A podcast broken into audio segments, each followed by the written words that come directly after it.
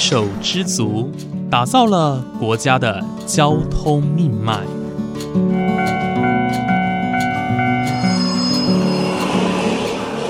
翻山越岭，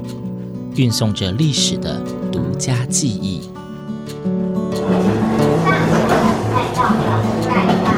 始终不渝，承载着你我的心之所向。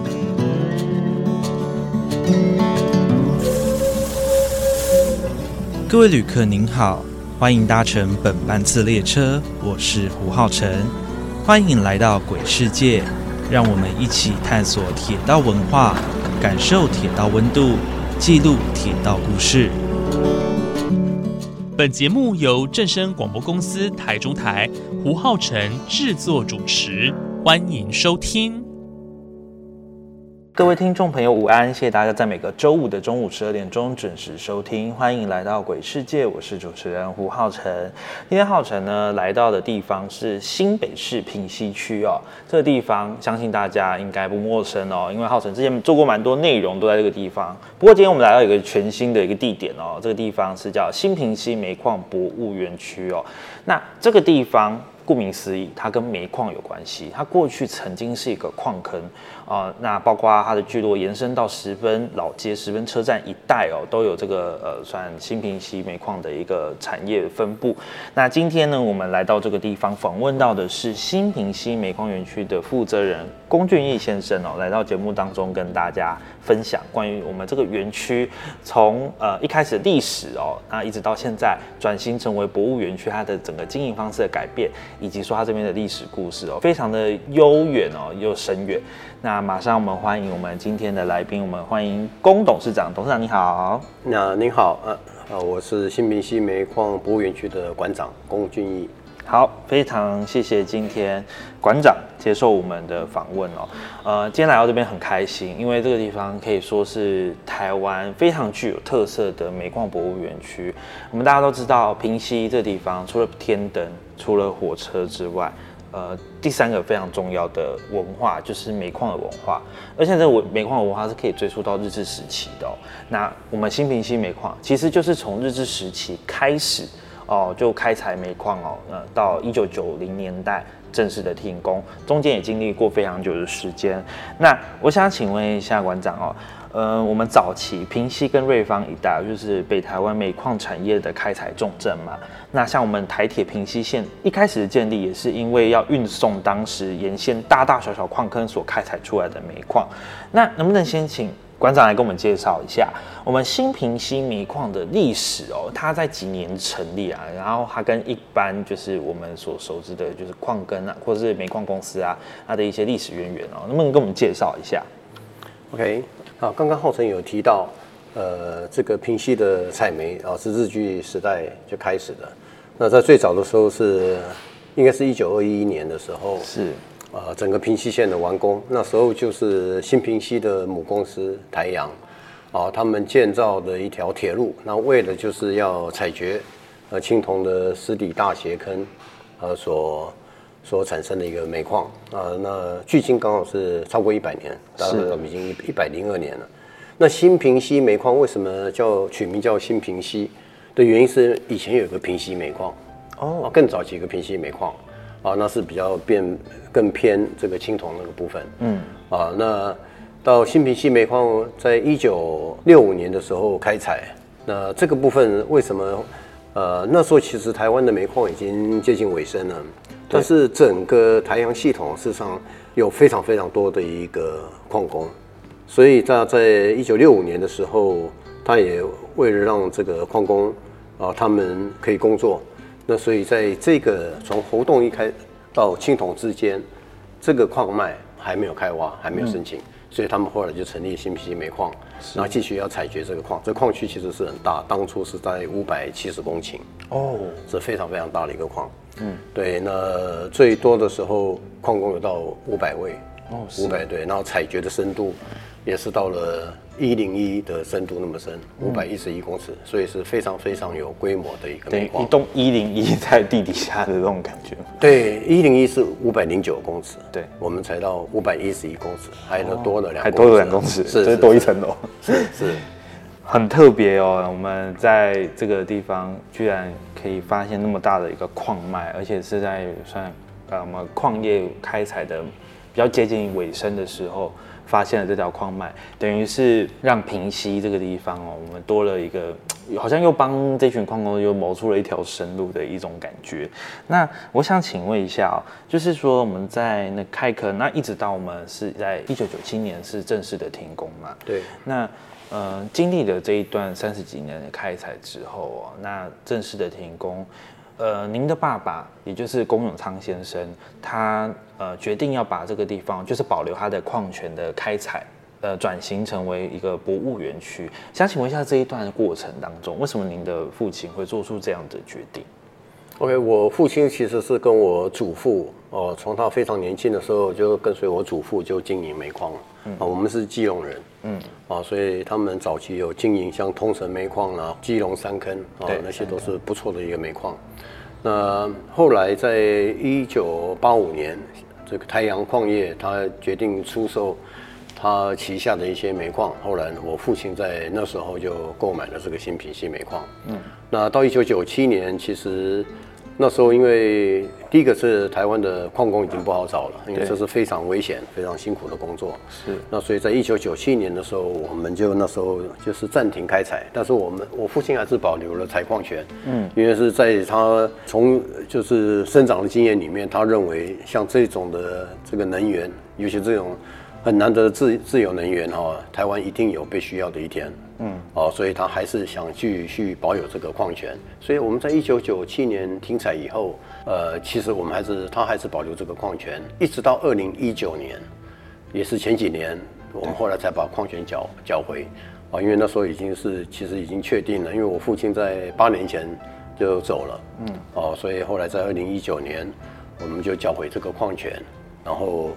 所以，我们现在是是专心的在经营这个整个的煤矿博物园区。哦，是是是，也就是说，呃，在呃二零一九年的时候，我们就把矿权交回去，等于是说，我们也意思是说，我们在保有矿权那段时间，我们想挖还是可以挖的意思。呃，没错，中间其实我们在整个坑道的整理那些都还有在做，所以其实我们是台湾以前大概有四百多座的煤矿。嗯。那当然，其实新平溪它是最后最后一座，嗯，哦，但是虽然在一九九七年停止开采，但是因为有保留矿权的关系，所以我们每一年的这个所谓的开采的事业事业的书图啊，这计划书都是要做的，哦，所以等于是说，除了这矿权的的持续以外，啊，包括我们整个一个系统，其实都还是有保存的。请问一下，我们到停采之前哦，你们推估这边的矿？的产量大概还有剩多少？你们有推算过吗？呃，在一九六五年开坑，一九六七年正式开采，到一九九七年停采，这个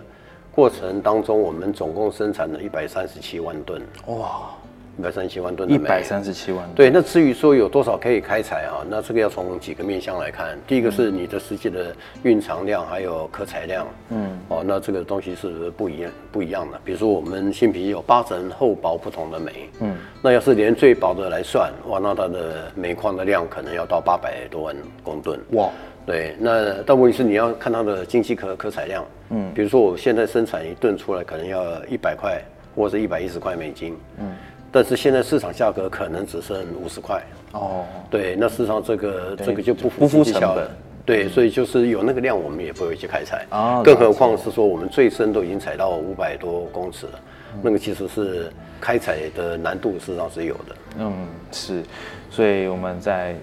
矿业开采的这个部分哦，算是呃虽然说暂停，不过我们在这地方可以看到很多呃过去呃我们开采煤矿所保留下来的一些。呃，遗迹啊，文化等等的。那想请问一下馆长，呃，新平溪煤矿园区哦，我们在以北台湾来说，我们说是可以算是保留最完整的园区之一。我觉得一部分是因为有积极的想保留之外，一方面也是因为它是个很年轻的矿坑哦。那呃，这个地方在园区里面，我们刚刚提到说可以看到一些呃完整的矿坑。那甚至还有台湾矿业铁道独有的一台电器车辆，叫做独眼小生哦。呃，这可以说是台湾在台铁电气化之前好几十年就已经正式电气化的车辆，所以算是台湾电气化的火车的一个先先例哦。那我们在近几年哦，也是有跟日本的一些煤矿博物馆呃结为一个友好的关系。那能不能请班长来跟我们介绍一下，说我们新平溪煤矿园区，我们来到这边，大家可以看到哪一些特色的部分吗？OK，那我们就先从刚刚呃您有提到的那个独眼小生开始。是是是，其实，在台湾的煤矿四五百座里面，其实有像独眼小生像这么特殊的一个呃电气车头，其实是非常非常少的。是呃，我的我大概只有四个矿，哦，只有四个矿用对这样的车辆，对对对，都是台阳系统的。嗯，那更特殊的是，台阳当初这个矿其实并不是使用的，并不是在煤矿，它是台阳的九号坑，它是在采金矿的。哦，所以他那时候总共从日本进口了六部，嗯，一九三七年，还有一九三九年，所以都超过了八十年。哦是，对，所以进来到这边了以后，那后来那有的送到这个呃青铜的实体大斜坑，嗯，那后来有的车辆就送到苗栗的甜美煤矿，嗯。然后再回到北部的青铜煤矿，嗯然后最后是送到新平溪。是，对，所以新平溪我们目前大概有三辆，那有一辆是不能运作的哦，就是在做展示，青台展示。那另外有两辆，一个是日立的，那另外一部是尼基鲁的。哦呃，它进口只有这两种厂牌。是，哎、对不过这两种厂牌在呃使用上，它的就是规格是一样的吗？规格不一样。其实，呃，Hitachi 那一部是比较早的，但是它的设计上跟后期呃，就是一九三九年进口的这个尼基鲁来讲，尼基鲁它的功率是比较大的，这两个系统的设计是不太一样。是，对，所以后来是在在使用上的时候，是尼基鲁的这一部比较好用。哦，你记录这一部是比较好。不过我们过去，因为现在我们在园区内的独眼小生的这个车辆是装电池，我们过去用电线，他们吃的电也是一样，就是两百二十伏特嘛。呃，早期的时候是两百五十伏特哦的250伏特的直流电，那后来是因为我们把它改成观光了以后，因为第一个是主要是安全的一个因素啊，所以我们从原本的这个架空电线改为十部大就是大型卡车使用的电池。OK 但是它的整个的供电，其实供电的方式改变了，但是其实里面的马达运作都是一样的。哦，了解了解，这个是我们一个很大的特色，就是独院小的车辆，现在是等于是我们园区内我们可以搭乘这个去一些呃，就是进行一个体验，对不对。那另外呢，我们有举办一个很特别的活动，我觉得这部分可以请关来跟大家介绍一下，就是叫做矿工回娘家。呃，因为其实时过境迁。很多的矿工可能呃身体也不好，年事高，甚至有一些已经过世了。那举办这个矿工回娘家的，嗯，你们当初的希望就是为什么会举办这个活动？它的意义是什么？哦，这个矿工呢，是我父亲，呃，那时候他还在世的时候就已经举办了，到现在应该是已经第十六年了。是呃，当初就是纯粹就是请一些在这边工作的老矿工，他们回来叙叙旧。啊，但是因为矿工的凋零其实速度非常非常的快，所以后来在近这几年呢，我们事实上是就结了一些对矿业比较有兴趣的啊，或是一些学界啊，那当然还有一些老矿工，但是老矿工他就不只仅限于这个这个呃新平溪煤矿矿工，那包括是说矿务局啊，包括是说啊其他来的呃，我们也都是有邀请他们，然后那最近这两三年因为有整个矿区，实际上我们目前在推动的是整个平溪县的那个聚落的地呃类似地方创生，嗯，像这样的议题啊，所以这几年是更邀请了一些啊地方商圈的人士也一起来参与。了解，等于是变成变成是一个区域的一个发展，然后等于是一种推广，然后也是采扬一种过去的产业文化的一种概念。是是是，是，刚才有提到是说跟日本的这个一些交流的情况，就除了是源头当然就是这个多元小生的小火车，嗯。啊，但是我们在二零一六年跟日本的田川石炭历史博物馆啊，我们就结为这个友好馆。那他们就是拿到世界记忆遗产，是亚洲第一个。对，事实上他们一百年前跟台湾的矿业是吧，包括台阳公司就已经有合作。嗯，哦，所以这是非常特殊的案例，因为他们拿到世界记忆遗产，是因为在田村那个地方没有没有保留什么样的现场，因为他们都是在地底，都是竖井，所以那时候。呃，在那个地方是没有办法去保存像咱们的一个矿业的一个遗址。是啊，那我们这边是因为这个技术上一百年前就合作了，所以他们拿到这个记忆遗产，但是很多的现场其实在我们这边看得到。嗯，所以我们那时候就是啊进行这样的一个交流。那当然，日本还有很多海底大煤田啊，他们有做现场的保存啊，包括哦我们今年一月跟另外一个北海道的川路市的市立博物馆。他们也结为这个友好馆，是。哦，就是因为一百年前那个矿场的老板来台湾跟台阳，他们就是有交叉持股，嗯，所以后来回去成立了日本唯一的一座还在运作的一个煤矿煤矿厂，哦，哦，所以当初也有交叉持股。所以一百年以后，我们还是就是再续前缘哦，这个非常非常有意思。是，等于我们一百年前呢，我们呃因为矿业有所呃连结，那一百年后我们就是同样是为了矿业文化呃呃保留这一个方面呢，然后一起做一点努力这样子。是的，是的，因为其实台湾最近这几年在推地方创生。那其实也是源自于日本哦，就是地方振兴，没错。那所以这个部分我们也目前正在是打算要推动，就是台日的一个交流活动，应该是蛮有趣的。我们跨足国际哦，把这个非常特别的一个煤矿的文化推广出去。那我想请问一下馆长，二零一一年的时候，您接手管理。台湾煤矿博物馆，也就是我们现在新平溪的前身哦。那后来转型成为这个新平溪煤矿园区。不过，呃，在一开始，也就是说，从这边一九九七年停止开采之后，到正式的转型成为博物馆中间，其实它有一些呃地方荒废，加上设备老旧，呃，中间算是经历了过，嗯，我觉得算一个过渡期。那呃，这样子的过程当中，尤其是在我们基本的环境维护啊，或者是说我们要整顿成呃现在的这样的经营模式，呃，您当时有没有遇到一些困境、困难的部分？呃，其实煤矿博物馆的经营的困境，其实应该是从一开始的那一天就开始了，对，所以所以其实到现在，所以其实当初我父亲那时候成立了台湾煤矿博物馆，嗯，啊，那当然是在。前几年我们把它更名为新平溪煤矿博物园区的原因，是因为第一个它的起源就是新平溪的煤矿，它是一个是一个系统性保存的东西。嗯，啊，那甚至于我们整个平溪线，我们现在开始推动，就是整个平溪线的一个系统性保存。嗯，因为这条铁路是太有意思了。嗯，哦，十二点九公里哦，那个一百年前那样的一个开凿开凿的技术本来就不容易了，更何况是沿途的这些煤矿的开采。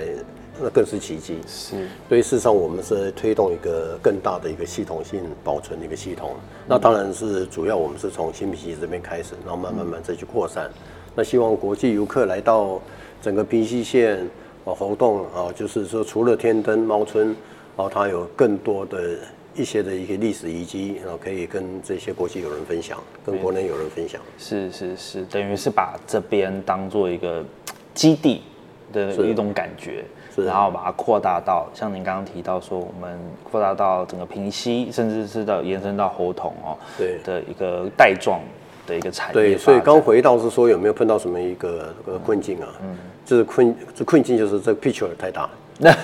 这个就是这个就是它的问题。然后第二个是私人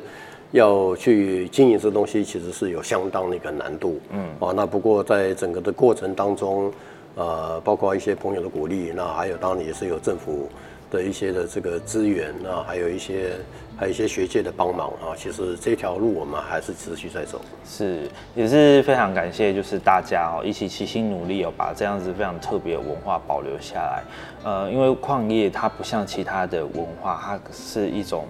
好像呃，我觉得。没有其他的产业跟文化相对容易保存，那因为矿业这个东西它太太辛苦、太黑暗，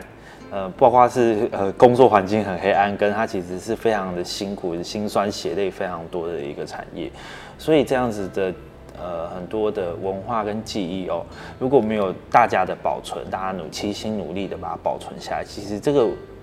记忆是很快就会被遗忘的。尤其像刚刚提到说，矿业从从业人员，也就是我们俗称矿工，他们慢慢的凋零，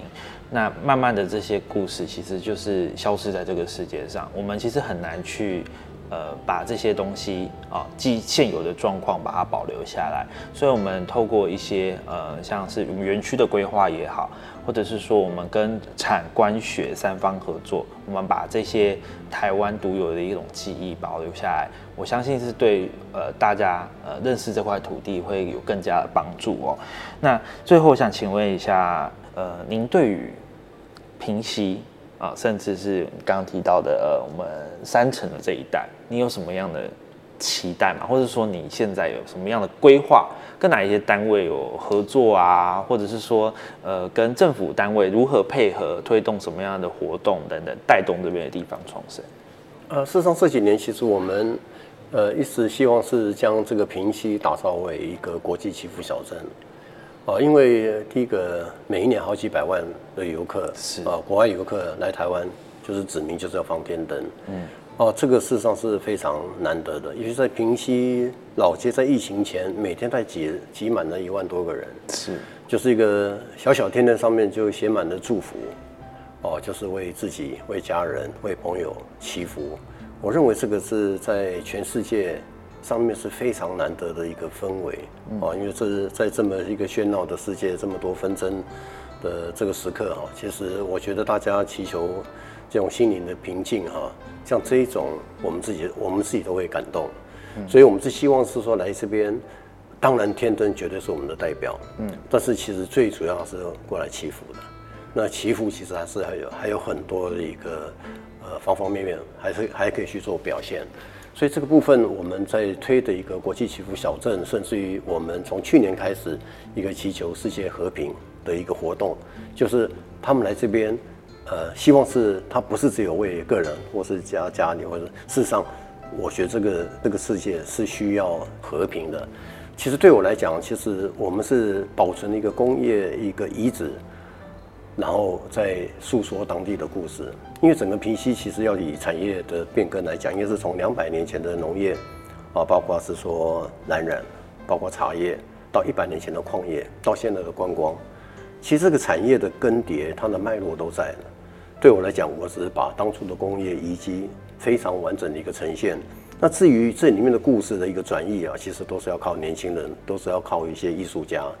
啊，从他们的角度来做一个转移啊，其实是事实上是非常非常，因为我们去年就办了一个，呃，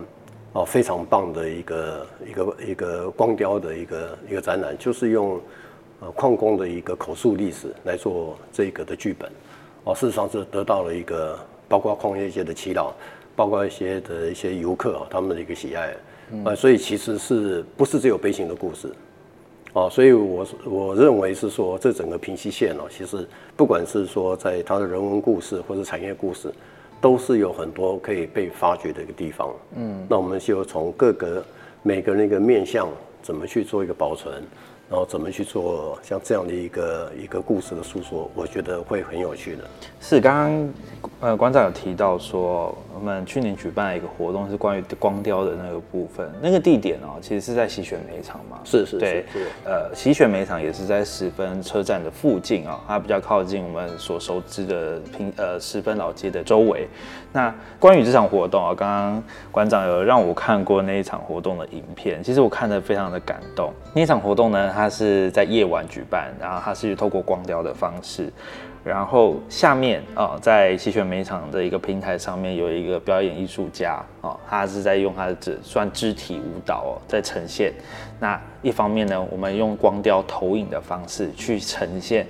呃，矿工的第一视角进入矿坑，他们会看到了哪一些的景象？他们呃必须在不见天日的环境当中，用微弱的灯光去。呃，照亮他们的工作环境。我想啊，其实透过这样子的活动，透过这样子的口述历史、历史，甚至是透过非常多的呃文化推广的方式，让这一些故事，这些已经快要被遗忘的、被历史洪流冲淡的一些历史故事，得以再重现在世人面前。我觉得这是让大家都可以非常感动的一件事情哦。那就像刚刚馆长也提到的，这个地方除了煤矿之外，呃，平溪也是一个代表。呃，我认为哦，平息就是一个充满正能量的地方，因为大家来到平息都是带着祝福，都是带着愿望来，不会有人在天灯上面写 任何的悲观的文字哦。那当这些愿望，我认为就是把一种心愿，就是送给老天爷的一种感觉哦。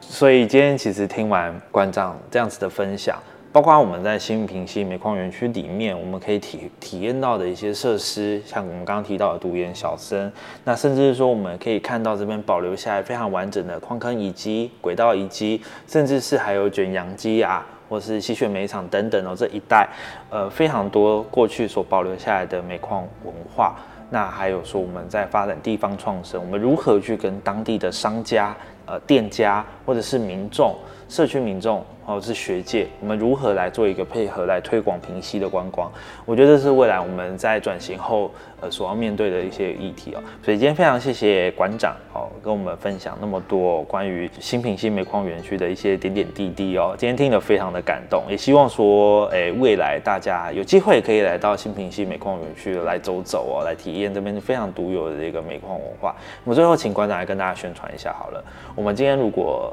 要来到这个地方。好的，呃，其实我们这个地方八年前